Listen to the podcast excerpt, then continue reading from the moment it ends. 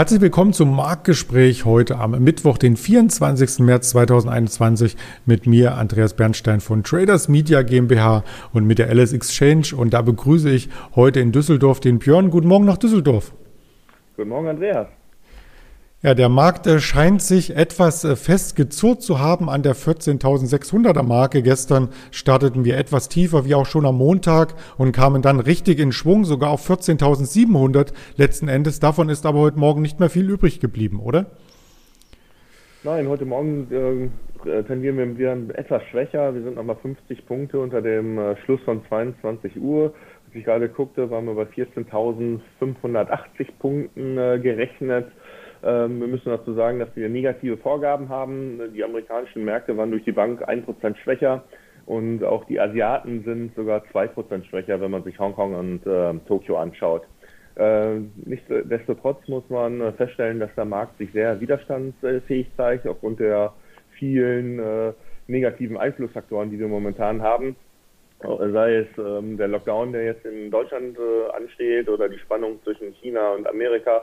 Ähm, ich bin der Meinung, dass wir mit dem Niveau, das wir momentan in, äh, im DAX und auch bei den amerikanischen IECs sehen, sehr zufrieden sein können. Wir haben gestern ähm, ähm auch ähm, Umschichtungen äh, weiterhin gesehen. Man ist in äh, Branchen gewechselt, die äh, krisenresistent sind. Äh, davon haben dann halt äh, Tele Telekommunikation profitiert, wie die Deutsche Telekom und auch äh, Immobilienaktien wie Vonovia und die Deutsche Wohnen. Äh, Verlierer waren die Gewinner der letzten Monate. Ähm, das war dann der Autosektor. Ähm, VW war schwächer, genauso wie Daimler und äh, BMW. Und äh, auch ähm, Infineon war schwächer. Ja, es gab ja ein richtiges Reversal bei Porsche, wenn du schon die Automarken hier kurz angesprochen hast. Ein 13-Jahres-Hoch zwischenzeitlich und die Aktie schloss 7% im Minus. Also vielleicht ist der Markt, der sehr gut gelaufen ist, jetzt auch wieder in einen Korrekturmodus übergegangen.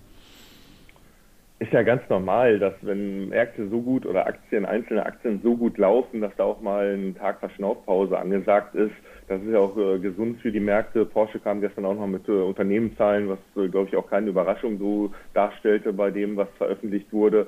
Und äh, VW ist momentan halt auch äh, sehr stark ähm, gehandelt worden in den letzten Wochen. Und äh, Porsche als Muttergesellschaft, äh, ähm, das ist ja eigentlich, äh, Porsche hat ja 90 Prozent der Stammaktien von VW, äh, die sind ja gekoppelt dann auch an den, äh, an den VW-Aktien. Das ist eine wichtige Info, die wir einfach mal so wieder mitnehmen in den Handel. Vielen Dank äh, dafür und wir schauen jetzt auf Aktien, die vielleicht aus so einer Konsolidierung herauskommen und die auch Zahlen meldeten. Und da ist der erste Kandidat die Nordex. Ja, Nordex kam gestern auch mit Geschäftszahlen und die Aktie notierte gestern äh, über 7% fester. Ähm, man möchte äh, die ähm, Rendite von äh, 2% auf 4 bis 5% ähm, äh, steigern und äh, das ist schon ein gutes Statement äh, vom Unternehmen.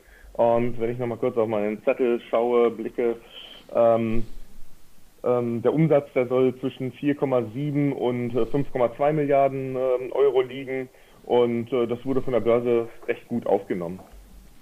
Der Chart, den wir im Hintergrund sehen, kratzt dann auch bald wieder an den Jahreshochs. Also das sieht richtig gut aus. Ein zweiter Kandidat, der mit Zahlen aufwartete, war die Nemetschek AG. Auch Nemetschek war 4%, also gesucht und fester, und zwar mit 4%.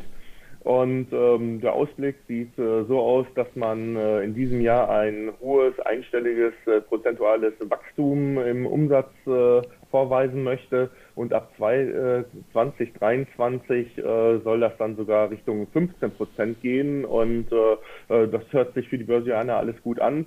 Ähm, Nemetschek hat, ähm, die stellen ja Architektursoftware her, äh, einen ähnlichen Wandel zu vollziehen wie zum Beispiel SAP oder damals auch Adobe, ähm, dass man jetzt mehr auf äh, cloud-basierte ähm, Lösungen dann ähm, ähm, ähm, sich ausrichtet und äh, das ist halt dann auch mit gewissen Umstellungen dann äh, verbunden im Unternehmen.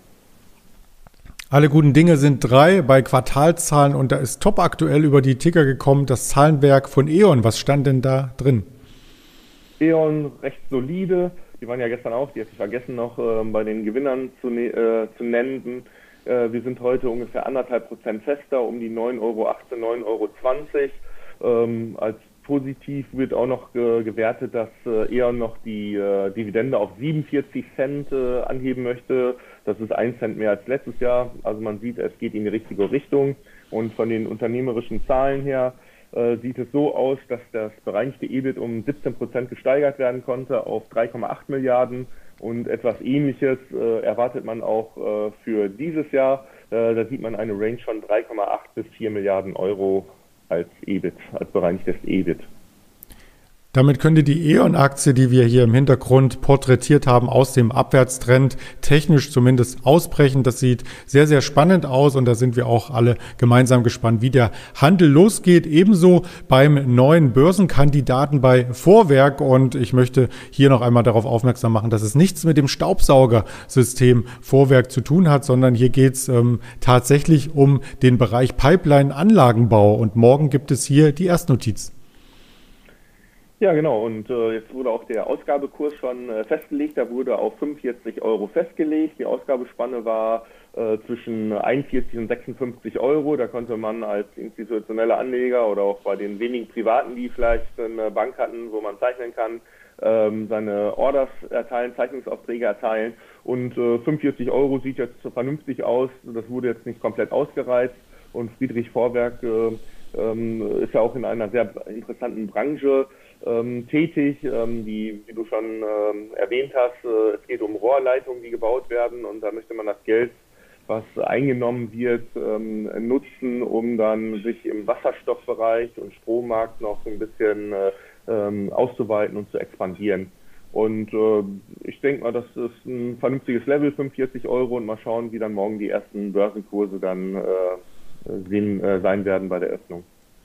Darüber werden wir Sie als Zuschauer informieren, nicht nur hier auf dem YouTube-Kanal, sondern natürlich auch auf den anderen Kanälen unter Tage quasi bei Twitter, Facebook, Instagram und als Hörvariante gibt es dieses Interview auch nochmal bei Spotify, Deezer und Apple Podcast. Und damit bedanke ich mich recht herzlich bei dir in Düsseldorf, Björn, und wünsche einen erfolgreichen Handelstag. Den wünsche ich dir auch, Andreas. Alles Gute. Tschüss. Und alles Gute wünschen wir auch äh, Ihnen als Zuschauer. Bleiben Sie gesund und unserem Kanal treu. Bis heute Nachmittag. Ihr Andreas Bernstein von Traders Media GmbH zusammen mit der LS Exchange.